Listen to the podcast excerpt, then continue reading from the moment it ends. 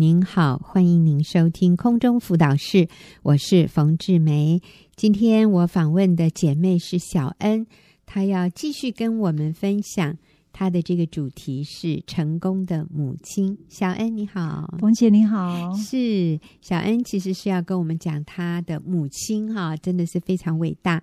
那前几次他跟他跟我们分享，他的妈妈有一些非常特别的地方。第一个，妈妈有信心的眼睛，然后有分辨的耳朵，能够知道哪些话可以听，哪些话就不用听了。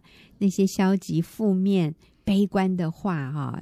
会要他去，呃，恨先生的那些话都不要听，啊、那听那些美好的、善良的、嗯、清洁的、可敬的这些好的话、好的观念要听哈。然后他的妈妈有温良的舌头，所以讲话是非常温柔的，嗯、不是充满怨气的。好，那。今天呢，你要跟我们分享你妈妈有什么成功的地方？哦，我的妈妈还有另外一个特质，就是她有一个安静的心。嗯嗯，那刚嗯、呃、之前有说到，爸爸在外面就是外遇流浪三十多年之后，嗯，那我的父亲呢，终于在十年前回家了。哦，嗯，对。那在今年呃，在去年的一月，爸爸的脑部呢血管栓塞，所以他紧急开刀昏迷了二十七天。嗯，那其实，在在呃呃去年的一月十八号那一天的晚上，那我在准备晚餐的时候，我就接到妈妈从花莲来的电话。那她很平静的对我说：“嗯，小恩，请为爸爸祷告。嗯，他现在在医院紧急开刀。之后呢，他就请牧师教会的牧师跟我说，我就感受到这通电话跟以往爸爸紧急送医院的时候是大大的不同。嗯，于是呢，我就到房间关起门来，我就跪下跟神祷告。”我的眼泪就像水龙头般无法止住对父亲的担忧以及对妈妈的不舍。嗯、那之后，我哭着打电话跟妈妈说：“妈，你辛苦了，你真的是太辛苦了。”嗯，妈妈反而安慰我说：“没事的，我觉得我做不到像妈妈一样可以这么平静安稳。”隔一天，我先生陪着我带着孩子一起回花莲看父亲。嗯，当我看见在医院等候的母亲的时候，母亲比我想象中的坚强，嗯，反而还要母亲来安慰我。嗯，我先生抱着我对我说：“不要哭了，不要让妈妈担心。”在这呃等候爸爸苏醒的过程当中，那其实医院他发出了三次病危通知，嗯，甚至叫我们心里要有准备，因为所有的迹象是毫无希望可言。而在最后一次病危通知时，医院告知我们，爸爸若今夜没度过。到早上就是不行了，嗯，但我看见在这个时刻，神亲自聚集了我们家所有的子子孙孙，嗯，同心合一，跟妈妈在加护病房外面彻夜祷告，然后不断的唱诗歌，呃，到早晨守候着爸爸，嗯，那其实，在那个时候，神很怜悯，信使的怜悯医治了爸爸，嗯，隔一天就是第二十八天之后，爸爸醒了，嗯，眼睛打开的很大，而且手脚都能够动。但是爸爸在爸爸病危这其中，呃，每一次我看到妈妈像往常一样到农田里耕种啊，打扫家园，嗯、之后又到医院探望父亲，帮他擦脸擦身体。嗯、我看见妈妈对爸爸的爱，也感动了我自己的丈夫。嗯、我的丈夫对我说：“你妈真的很爱很爱你爸。”嗯，他说：“从妈妈的眼看爸爸的眼神好温柔。”嗯，在妈妈的身上，我似乎没有感受到她一丝的绝望、嗯、忧虑、害怕跟惊慌。但是事后我跟妈妈聊天的时候，妈妈说，其实她会害怕，嗯、而是因为上帝的话稳定了她的情绪，因为神对她说，应当一无挂虑，嗯，只要凡事借着祷告。祈求跟感谢，嗯，将你们所要的告诉神，神所赐出人意外的平安，必在基督耶稣里保守你们的心怀意念，所以让妈妈是有盼望的。嗯，在那等候爸爸苏醒的日子里，有一天我妈我妈妈说：“妈，为什么你的信心是这么的大？”嗯，其实那时候妈妈就手指着天，并很简单的回答我说：“是上帝，若不是上帝，嗯、我没有办法。”嗯，而且她对我说。当他害怕的时候，主要他妈妈单单相信他，等候他的应许。因为妈妈跟神祷告说：“主啊，是这个时刻是你要接接他回去吗？若是我愿意顺服，若不是，请你用你的话对我说，好让我知道该怎么做。”嗯，妈妈说：“呃，神要等，神要妈妈等候，观看他的作为。其实我疼惜我的母亲，但我知道神是他的力量，是他的安慰。妈妈是一个情绪稳定的人，我没有看过他在我们面前失控大骂父亲以及我们兄弟姐妹过。就算有，嗯、我想应该也是在私底下一个人的时候吧。嗯、母亲饱受爸爸外遇多次，孩子又出现这些问题，他的情绪应该是摧残殆尽。嗯，但是他是一个拒绝让这些感觉，让这一切的感觉主宰他自己的情绪。嗯，一次又一次，透过神的话语，母亲的情绪在风暴中，他降服神，环境没有改变，但是母亲自己经验到很大的平安跟自由。嗯，母亲给我们孩子很好的身教。每当爸爸回家的时候，我总是看见妈妈到门口迎接父亲。我感受到他对父亲的敬重顺服，并且会到厨房准备吃的给父亲，甚至还要我们问爸爸想吃什么。即便父亲的心仍在外面流离飘荡，爸爸说话时，他要我们出来围着圈圈听他围着他绕圈圈听他说一个小时的话，我们都不可以回话。嗯、妈妈则也会在当中听父亲说，并问我们有没有要对爸爸说的话。嗯、当然了，我们都说没有，因为不知道说什么。之后，爸爸就再离开家里了。嗯，我很谢谢我的母亲。当我自己的婚姻遭到种种为难的时候，我总是想想到高中时期妈妈曾经对我说的话：“饶恕伤害你的人，专心等候，仰望耶稣，并相信他的话，持守他的爱到底。”嗯，以致不管我的丈夫在过去的争执冲突中说了多少次的离婚两个字，我始终不发一语。嗯、呃，我的母亲对婚姻的坚持。不发怨言，长久温柔安静，以及她的祷告的生活，对我的婚姻实在是影响太大了。我想，对我其他兄弟姐妹更是如此。嗯，是，嗯，小恩的妈妈啊、呃，等了三十年哈、哦，结果爸爸回来了。回来以后多久，他就发生了这个呃住院的事？十年哦，所以他们有享受十年的。有我我可以说美好时光有有有有，爸爸会爸爸回来之后很会赞美妈妈，哦、而且常常在众人面前亲她抱她。哎呦，都会跟我们说她是妈妈是她最爱的女人。是是，但是在这个之前，你刚刚提到说。呃，爸爸回来，他就会怎么样？把你们招小孩子招聚在一起训话，对，一个小时哈，大家都围着爸爸，就是这样子乖乖的听。嗯，然后爸爸讲完以后，妈妈会说：“你们有什么话要对爸爸说的？”没有，爸爸就站起来又走了。这样是 是，你看这个母亲没有在这个时候，嗯、呃，趁趁机把爸爸大骂一顿哈，嗯、或者在孩子面前羞辱爸爸。啊、呃，妈妈没有这样做，反而是示范出仍然对这个丈夫的尊敬，嗯，然后在儿女面前仍然尊荣他，嗯、呃，这真的不是一般人能做得到的。所以三十年后，这个男人回来了。你知道，很多女人呢，听了这样说，哈，要我等三十年，啊、算了，哈，我不要。但是如果这位母亲她真的就放弃了，就签字了。嗯嗯，就随你这个男人爱在外面怎么搞，随你便啊。嗯，那你知道这你们这五个孩子就就不可能有一个最后看到父母和好，然后父母相爱，看到爸爸悔改，然后看到这个家仍然是完整的。是的，这个家真的后来是幸福美满的。哈。不过呢，十年以后，爸爸又是中风了，啊，是不是？嗯，但是妈妈就守候在爸爸的这个病床旁边，这样的每天日以继夜的照顾，嗯、呃，这个真的就是向儿女见证了什么是真爱。嗯，啊，这位母亲所展现出来的爱，真的不是电影里面的那种。嗯只是情欲上面彼此相吸的爱，是不是那种稍纵即逝的？嗯，而是经得起时间环境考验的，而且一个不为自己求的一种爱哈。嗯、有的人说这个实在是 太壮烈了啊，没有这样的必要。嗯、但是我真的要说，如果我们认识耶稣，嗯，我们懂得十字架的爱，是的，我们懂得牺牲的爱，嗯、是那啊。呃要活出这样的爱是理所当然的。嗯，当我们的生命与主耶稣连结的时候，活出这样的爱，做出这样的决定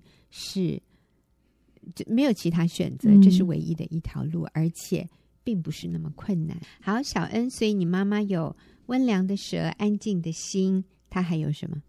还有一个就是祷告的膝，祷告的膝，对，膝盖的膝。嗯嗯，那其实，在我的生命当中，让我印象最深刻的是，在我高中时的那个时候，是一个清晨的时分，我就起来上洗手间，我听到在另外一个房间有一个很微小的声音，我慢慢的从细缝中，我看到那个微弱的灯光中，是母亲在地上跪着为丈夫跟孩子祷告。嗯，她的祷告总是先求改变自己，不是改变他人。那妈妈长期日日夜夜为我们的生命到神面前迫切的祷告。早上起来的时候，我却是看到她刚参加完教会的晨祷。那妈妈精神抖擞，总是充满了喜乐，为我们预备热腾腾的早餐。她也没有因为参加教会的聚会影响了家。我之前有提到，我们五个兄弟姐妹一个一个的出现状况，怎么样一个怎么敬畏神祷告的人，生命的环境每况愈下，而且不见起色。父亲向妈妈提离婚的次数，在我们都长大后，反而更加的频繁及厉害。兄弟姐妹的关系更加的疏远，呃，而且是各过各的。嗯，高中二年级的时候，我那时候信主了，我自己很渴望认识神，常读神的话，并参与教会的聚会，就时常陪伴妈妈去参加祷告会。这样的生活两年，高中毕业后，我考上了南部的大学，我离开了家南下。前一年我还维持跟神的关系，之后因着自己的软弱，我在情感上我跌跌撞撞，我离开了上帝。这个过程，我曾寻求我原来北部教会的帮助，但实在太遥远了，所以无法实际的帮扶持我。我也曾试着想对妈妈说，但因实在担心她她难过，所以我也没跟她说。嗯，我现在想起每一次我从南部北上回家的时，我的母亲都简单的对我说几个字：“你好吗？”我都昧着良心说还好。其实我根本不好。嗯，现在想起来，妈妈是啊，妈妈其实是知道的，嗯，只不过她把她的担忧化成祷告。但而且呢，因为我只要她多，我妈妈只要多一点点提醒呢，我都会不耐烦的表情说：“好啦，我知道了啦。”其实，在离开神的大学阶段里，我很痛苦。嗯、我渴望从人那里得着肯定、爱跟满足，但事与愿违。我离神越远，我的痛苦就越大。嗯，有话我却无处可说，但我却明明知道有一位神，我又不去找他。这样的日子长达许久，我不敢面对妈妈。只要面对妈妈，我就会感到羞愧，因为她是这么的爱我，总是给我最好的，我却让她难过。我想回到神的面前，但是我没有能力。直到我大学毕业了，我回北部教书，我住在家里面，在一个清晨的时分，我被那嘹亮、强而有力的天使般的歌声唤醒，而在我耳边当中，那个歌是如此的唱，是如此这样子唱：主是我力量，我力量，主是患难中力量。主是我帮助，我帮助，主是随时帮助。当下我就被这歌声震醒了，于是我起床，打开靠靠近阳台的窗户，往外看，到底是谁在夜里唱这么大声啊？况且它还是一首诗歌呢。我叹啊叹，没人在看时钟，哦，三四点左右。其实这个时间正好是妈妈起床祷告的时间。我流下了眼泪，我知道是主耶稣在唤醒我，要回家，回到他爱的怀抱。嗯、之后，我就去找教会，也重新恢复跟上帝的关系。这、就是妈妈她持续不放弃的祷告，摇动天父的手。我的生命走错了太多的路，也做错了许多错误的抉择。妈妈虽然在当中会适时温柔急切的对我说：“你做这样的决定会受你，是会使你受许多的苦。”但我心里不不理会，以致我也尝到我不听神，也不听妈妈的话，所需要付上极大的代价。嗯，神有怜悯赦罪之恩，在我的婚姻中，我经历了一些伤痛。想起妈妈祷告的身影，使我自己也学习透过祷告依靠神，并且经历大的慈爱跟信实。每早晨，我也趁着孩子跟丈夫还没有醒的时候。我就会先去亲近神，让神的话语成为我一天开始的力量跟帮助。嗯，因为我知道认识神是我喜乐满足的秘诀。母亲的祷告也一个一个挽回了孩子的心归向主。嗯、最重要的是，离开我们三十多年的爸爸，在十年前，我们都毫无预警的情况之下，甚至觉得没有盼望的可言情况之下，嗯、他离开了外女回家了。嗯、前一阵子，我才知道爸爸。在呃，在快离开外女的前几个礼拜，他用各样的方式逼迫妈妈签字离婚。姐姐说，妈妈似乎熬不过去了。那时候姐姐也不明白真理，就跟姐夫一起劝妈妈说：“妈，你就离婚吧，我们会养你的。嗯”正当快放弃的时候，我父亲竟然回家了。嗯，父亲就这样回家了。我们觉得不可思议，觉得在做梦。嗯，上帝真是信实的神。当当天色最黑的时候，就是黎明快到了。嗯，主给我们的试炼是我们承担起，能够承担得来的。神是信实的，就不会给一些给我们一些我们不能承担的事情。当我们受试炼的时候，主一定会给我们一条出路，叫我们能够忍受得住。是妈妈在不放弃、不灰心的祷告中，全家都信主了，包括爸爸，不止信主。最重要的是，神的爱持续在恢复我们五个孩子与父亲长久以来失落的亲子关系。这对我们兄弟姐妹来说是极其不容易。嗯，因失落了三十多年，然而神透过耶稣基督十字架救赎的宝血修复了这一切。嗯，现在的我们很爱很爱爸爸，神的爱在我们每一个家人当中，那爱爸爸的心并没有因他过去不在家的年日减少，反而是加增。我们是多么渴望能更多、更多与爸爸相相处。神成就了这一切，是按他自己的话，在他凡事都能。因着神的爱，在呃二零一四年的八月二十九日，我们五个孩子也帮爸爸妈妈庆祝他们过去未曾一起过的结婚周年啊，以及把这个家献给耶稣。是是啊、哦，这样听起来真是好，给人好有盼望啊！就是。虽然这个爸爸三十年不在家，可是当他回来的时候，因为妈妈对爸爸的爱，所以全家的孩子对爸爸的爱，就好像爸爸不曾离开过一样，嗯、没有对爸爸苦读恼恨，或者想要报复，或者与爸爸疏离，嗯、而且全家都在主里，孩子也一个一个。在主里面啊，所以现在不只是一家人在主里面，也是灵里面互通的，嗯，真好。好，我想下个礼拜，呃，这个小恩继续要来跟我们分享最精彩的一段，就是他爸爸悔改的这样的一个呃告白哈。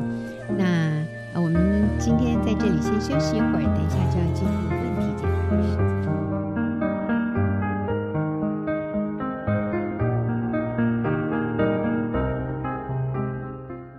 朋友，您现在所收听的是空中辅导室，我是冯志梅。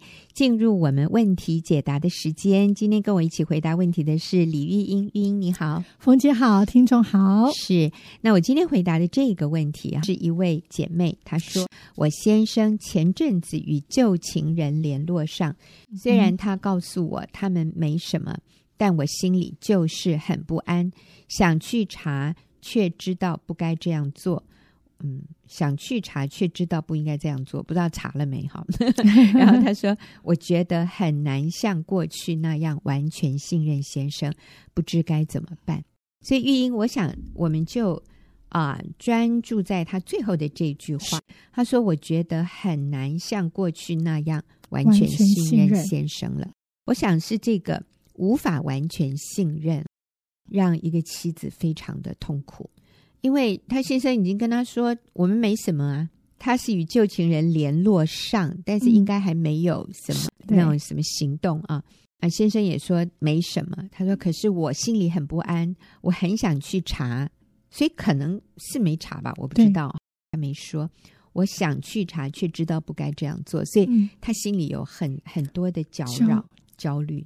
他说我很难像过去那样完全信任先生。我在想，可能在这个事情发生之前，他们的婚姻应该还算是稳定的，只是先生跟旧情人联络上，所以他也知道了，先生也知道他知道了。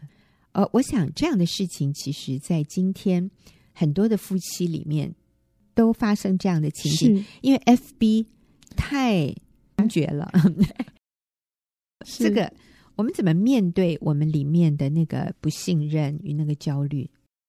我觉得啊、呃，通常我们也来检视我们的自我价值。哎，嗯嗯，就是啊、呃，我是不是不确定我我自己是值得被爱的，或者我自己的那个里头的那个安全感的来源，嗯，来源是什么？嗯，对。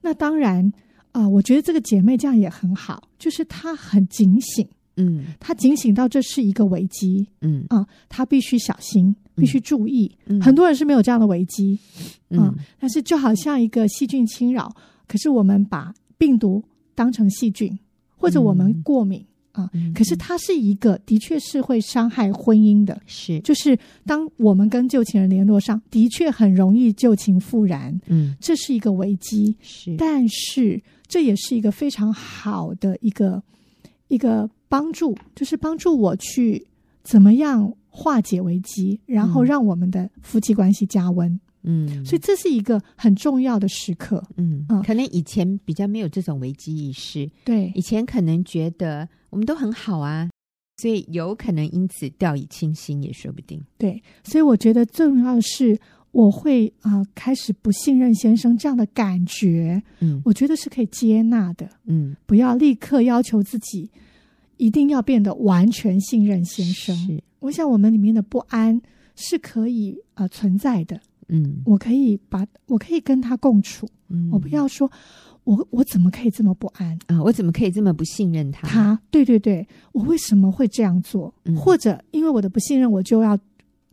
每天查他的手机，每天查他的行踪，每天打电话问他，让我的焦虑要先生为我负责。嗯，我想这些都不是正确的方式。嗯，但是我们就第一个接纳自己的感受，你可以接纳你现在有不安。嗯，的确没有办法那么安全的感，觉得我们的夫妻关系里面有一点点危机。嗯，因为我的先生的确在过去曾经付出这样的关系。看感情、嗯、是，嗯，那我想，呃，我们也不需要粉饰太平哈，嗯、就是说，呃，没关系啊，他可以跟旧情人联络啊，嗯呃，是我，呃，我不能那么小气哈，嗯、我要心胸宽大一点，我要接纳，我觉得这个也不对，呃，因为与旧情人联络确实是一件危险的事，所以我们也也要啊、呃、看清楚，就是先生这样的一个做法确实是危险的。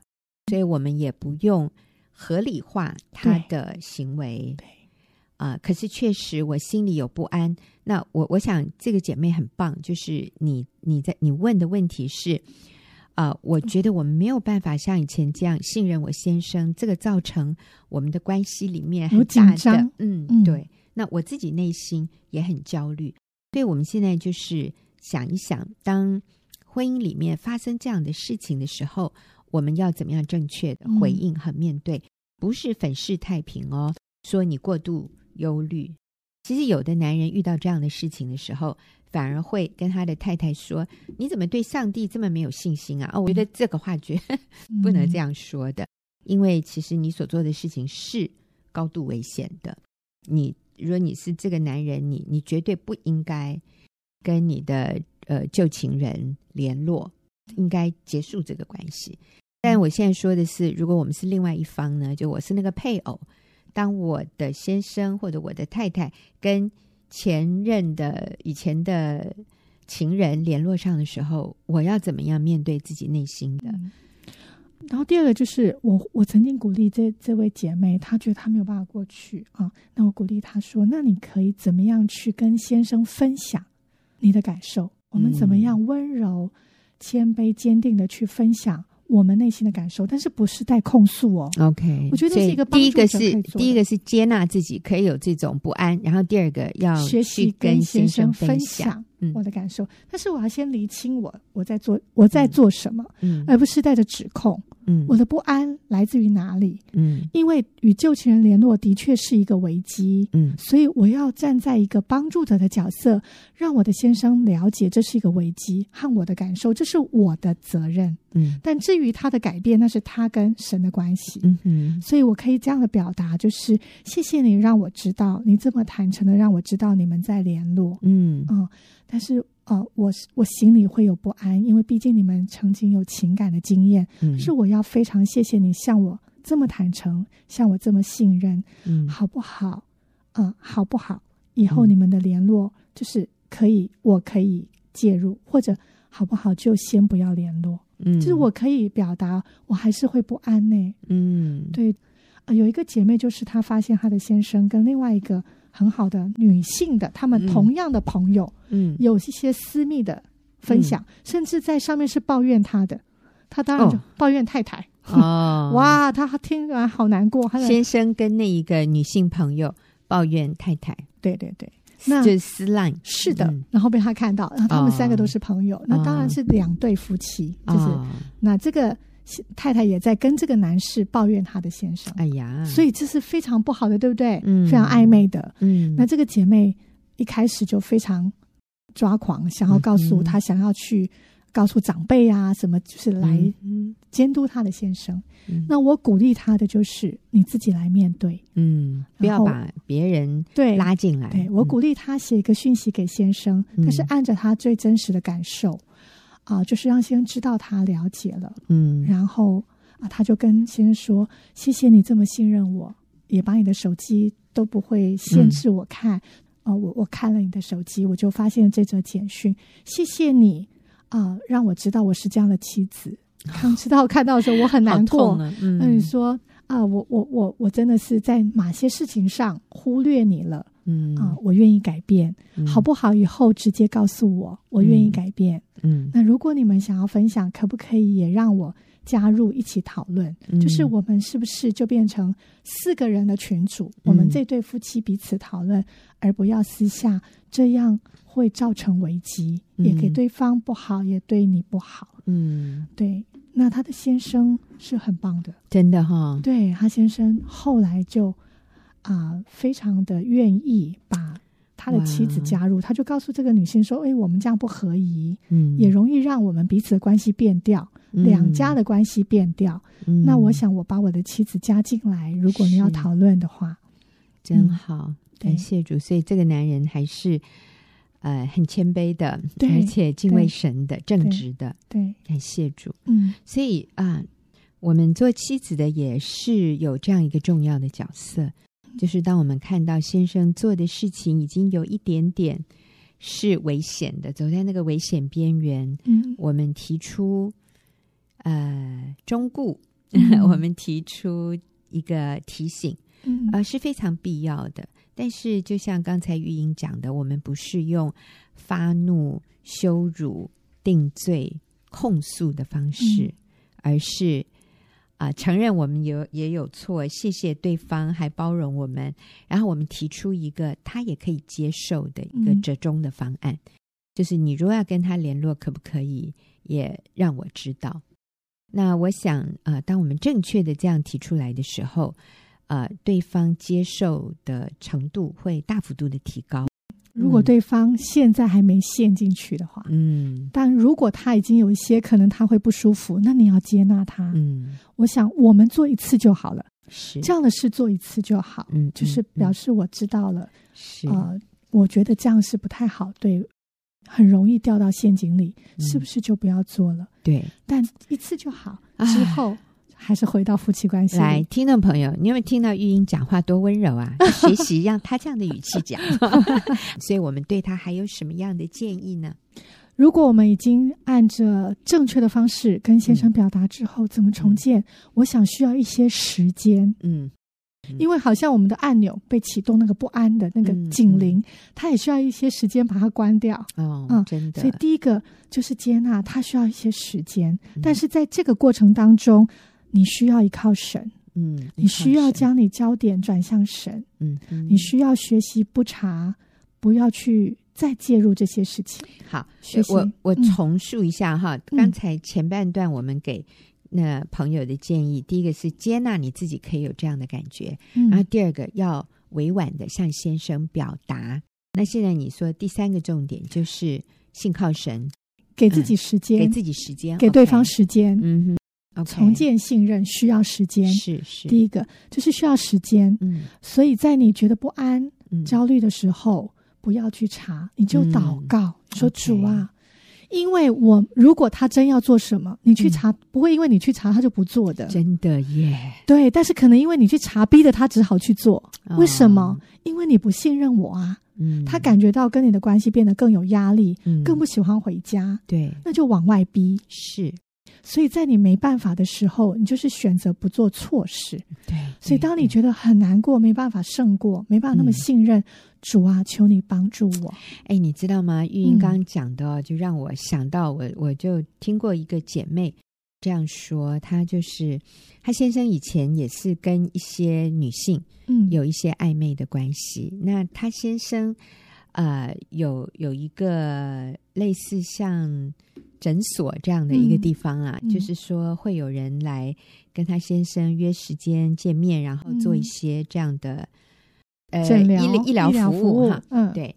那呃当中就有有几个人在，应该就是以前跟先生有过这种暧昧关系的。那这姐妹就说，有的时候我坐在那个那个电脑前面呢、哦，我就在想。其实我现在只要打那个名字进去，我就可以知道这些人最近还有没有来找我先生。是，他说，可是他就问他自己，他说我问我自己说，如果有，要怎样呢？我能做什么吗？不能，对不对？我现在是一个成年人，我能够去绑住他，让他不跟这些人再有暧昧关系吗？是。我我没办法，我能够叫那些人以后不准再来见我先生吗？嗯、也不行。他说，所以我去查了，对我有任何好处吗？没有。他说，所以我每一次坐在那个电脑前面，我就要这样的约束我自己说，说我已经决定了，我要信靠神，所以我不再查了，我选择信任我先生。啊、呃，那他跟先生的关系真的是越来越好。嗯。就算以前她先生有过这些暧昧的关系，我我根据这个姐妹的描述，嗯，我也真的相信她先生是完全脱离了那种不正常的关系了。啊、呃，那这个姐妹选择信靠神，选择信任她先生，我觉得也不是我们在欺骗我们自己，而是我们可以决定我们要怎么生活。我们可以决定用一个什么样的态度跟先生相处。嗯，我相信，当一个人越感觉被信任的时候，他越能活出那个被信任的那样一个标准。他也越看重自己的决定，对，他也越有自重啊，越想赢得那个信任。是是，所以我觉得真的是这样子诶。依靠神，所以当你觉得不安的时候，你就要祷告说：“主啊，我的先生在你手中。”阿门。各位姐妹，我们不可能用自己掌控那个男人，嗯、是，除非他的心在神的手中。是，你要相信君王的心在耶和华的手中，如同龙沟的水。是，所以你的先生在神的掌握之中。嗯，为他祷告就好。嗯，求主保守他的脚步走到差处。当你焦虑的时候，就来为他祝福。阿门。为他祷告。然后信任神，信任先生，嗯，让你们中间没有撒旦见缝插针的机会。是，所以你越信任的时候，他就越放松，嗯，你们的关系就会越容易回到正常，甚至更好，嗯。然后接着就是你要开始看重你先跟先生的关系，嗯，我觉得这是一个很好的机会啊，嗯，能够让你们的婚姻继续加温，嗯，嗯，然后你怎么样去改变自己，然后还有就是。最重要的是，你要过正常的生活。嗯哼，你要按照你的步骤去生活。嗯、我认识一位姐妹，在她觉得不安的时候，她以前就会想说：“那她去接个小孩，马上要回家。”她怕她先生，你要查她先生到底有没有准时回家。可是后来，她就告诉，她就按着该做什么就做什么。嗯，她仍然带孩子出去玩，仍然按着他平常的生活步调做正确的事，做那个事情。放松，学习放松。嗯、虽然心里没放松，外面开始慢慢照着正常的步骤，渐渐渐渐的，他们夫妻关系就回到原来的样子。嗯，他先生也跟着放松。他先生发现，哎，太太没有每天哭丧着脸，嗯、好像我已经外遇了。嗯、每天哭丧着脸，好像我已经做了怎么对不起他的事。哎，这个妻子开始恢复稳定。嗯。自然，嗯啊，没有查，没有做什么，嗯、就是跟他像平常相处，像没有发生过这些事一样。嗯、你知道那些信任感跟安全感跟彼此关系就慢慢回来了，是甚至更好。对，呃，这真的是很微妙的一件事。对，呃，有的时候啊，呃，当婚姻里面出现危机的时候，其中一方因为想很快速的想要挽回对方，所以我们会对对方特别好。我们会特别体贴，我们会特别温柔，特别服侍他，呃，到一个地步，可能对方觉得好有压力哦，整个焦点都在他身上，对，一举一动，啊，然后我们会寸步不离，因为我们害怕，我一离开你，你会跑去做坏事，对，啊，其实对方都知道。所以有的时候反而会让对方有那种窒息的感觉，就是说，拜托你不要再对我那么好了，我受不了，好害怕。对，我觉得跟你在一起没有自由，因为其实我感觉到的是不信任，所以这是一个很微妙的东西哦。你说，哎，我好努力的挽回先生，我好努力，可他都不领情，然后他还逃走，所以有的时候那个。拿捏哦，其实我觉得拿捏倒还不是在于做多少或者不要做什么，而是在于我内心的态度，我的安全感。如果今天我非常不安，然后我觉得我一定要守住他，绑住他，我才安心。那你知道对方就更想逃，因为他感受到不信任，他感觉到那个不自由，他感觉到不是真正的爱，而是一种掌控。可是，当我们心里是信靠神的，然后我就做我该做的，我该出去我就还是出去。然后我们说喘口气，嗯，你真的也不能二十四小时紧迫紧迫盯人啊，呃，那个真的是很痛苦。所以我想在这里，那个最关键的仍然是我们来到神面前，我说主啊，我把我的婚姻交给你，我愿意信靠你，我把我跟先生的关系交托在你的手里。我恳求你来帮助我们恢复到以前的美好和那个信任。嗯、我愿意等候，我愿意信靠，我就只做我目前很自然能够做到的事，其余的主我就交给你。在这里很重要就是我不担忧，我不惧怕，因为你要我把一切忧虑卸给你，所以。决定我不担忧，我决定我要靠主喜乐。你知道，突然你放松了，你说主啊，因为我把结果交给你，这个我没办法负责，我把结果交给你。嗯、当你放轻松了，你自然了，对方就哎，他就得释放了，对，他反而可以觉得有空间，可以去思考，然后去重新调整，去恢复，成为上帝原本要他成为的那个样子。所以啊，希望我们刚刚这样讲的能够对你有一些帮助。我们也祝福每一位听众朋听众朋友，你的婚姻在主耶稣的祝福里面都是幸福美满，然后是充满啊、呃、喜悦、充满安全感的。好，谢谢玉英，也谢谢听众朋友的收听。我们下个礼拜